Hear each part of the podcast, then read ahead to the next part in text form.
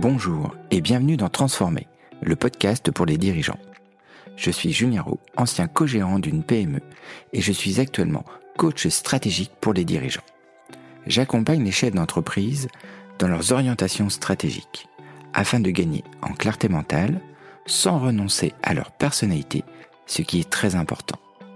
Mon objectif est simple, vous faire consommer moins d'énergie dans votre quotidien de dirigeant et vous permettre d'atteindre vos objectifs.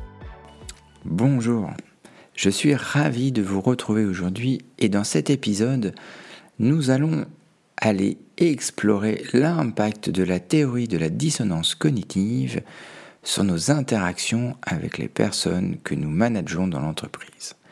Alors, qu'est-ce que la théorie de la dissonance cognitive? Eh bien, pour répondre à cette question, je vais poser une autre question. Pourquoi, en fait, nous avons des comportements que nous savons qu'ils sont nocifs pour la bonne santé de notre entreprise, comme par exemple l'énervement en réunion, des phrases euh, percutantes qui emmène la culpabilité chez l'autre ou des demandes irréalisables Eh bien, parce que ce que nous pensons diffère souvent considérablement de ce que nous faisons. Quand nous faisons quelque chose en sachant pertinemment que c'est contre-productif, souvent stupide et euh, pas du tout approprié, nous en avons conscience. Le psychologue américain Leon Festinger Auteur de la théorie des comparaisons sociales et de la théorie des dissonances cognitives, nous explique cela assez simplement. Le terme dissonance cognitive décrit l'état qui s'impose quand nos principes ne coordonnent pas avec nos actes. C'est le cas par exemple lorsque nous avons pris une décision qui s'avère être une erreur, par exemple en entreprise, et que nous refusons de l'admettre. Ça ne vous est jamais arrivé. On est bien d'accord.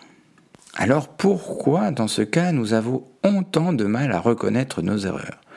Pourquoi nous défendons nos actes même comme nous sommes confrontés à leurs faiblesses.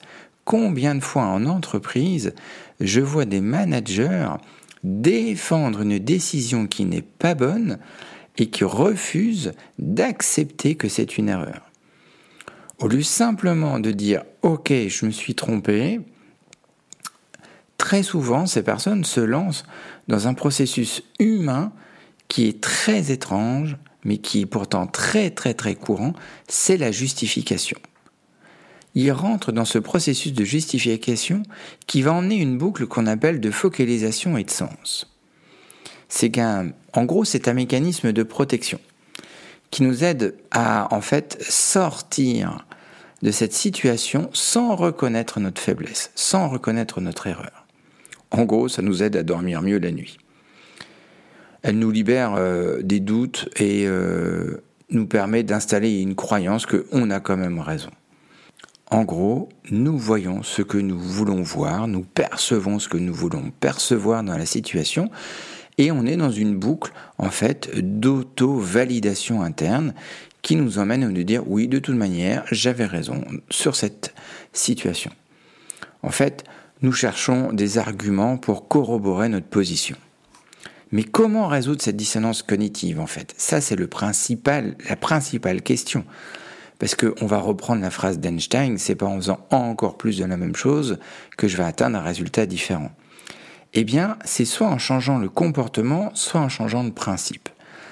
Alors pour expliquer ça d'une façon très claire, eh bien, on sait très bien que de faire un reproche est nocif en entreprise. Pourtant, j'ai un comportement à reprocher l'erreur de la personne. Là, je suis dans une dissonance cognitive. Par contre, si le principe est le reproche est nocif, mais cela me permet d'évacuer l'émotion, la tension à l'intérieur de moi, et que j'ai un comportement de reprocher quelque chose avec une vision plutôt constructive, eh bien je suis dans un état de cohérence. Pour comprendre ça, on va prendre un exemple tout simple. On sait très très bien que, en fait, boire de l'alcool est nocif pour notre santé. Le comportement, je bois de l'alcool. dissonance cognitive. Boire de l'alcool est nocif pour ma santé, mais cela me permet de baisser la pression quand je rentre chez moi. Je bois un verre. Je suis en état de cohérence. Vous voyez bien la différence entre le comportement et le principe. Dans le premier exemple, eh bien, le principe et le comportement sont en dissonance cognitive. Dans le deuxième exemple, le principe et le comportement sont en cohérence cognitive. Alors, ce qu'il va falloir mettre en place pour vous permettre d'avoir de meilleures interactions avec les autres, c'est simplement d'aligner vos principes et votre comportement. Pour appuyer euh, la thèse de principe et de comportement, je citerai Lao Tzu, qui dit Une grande nation est comme un grand homme. Lorsqu'il commet une erreur, il se rend compte. Une fois qu'il s'est rendu compte, il l'admet. Une fois qu'il l'a admise, il la corrige. Et il considère ceux qui relèvent ses fautes comme des professeurs les plus dévoués.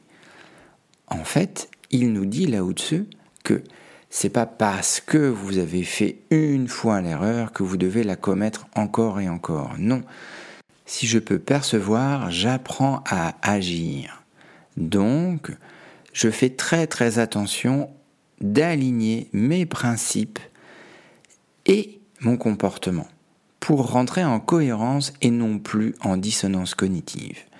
La prochaine fois que vous allez vous énerver, posez-vous la question à quel principe cela est utile et quel comportement est le plus utile?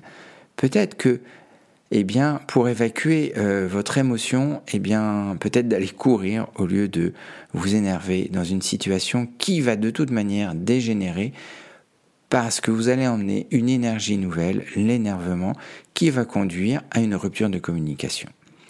Voilà. Je voulais vraiment prendre un moment pour vous expliquer la théorie de la dissonance cognitive d'une façon simple et de voir comment le principe d'alignement avec nos comportements peut tout changer.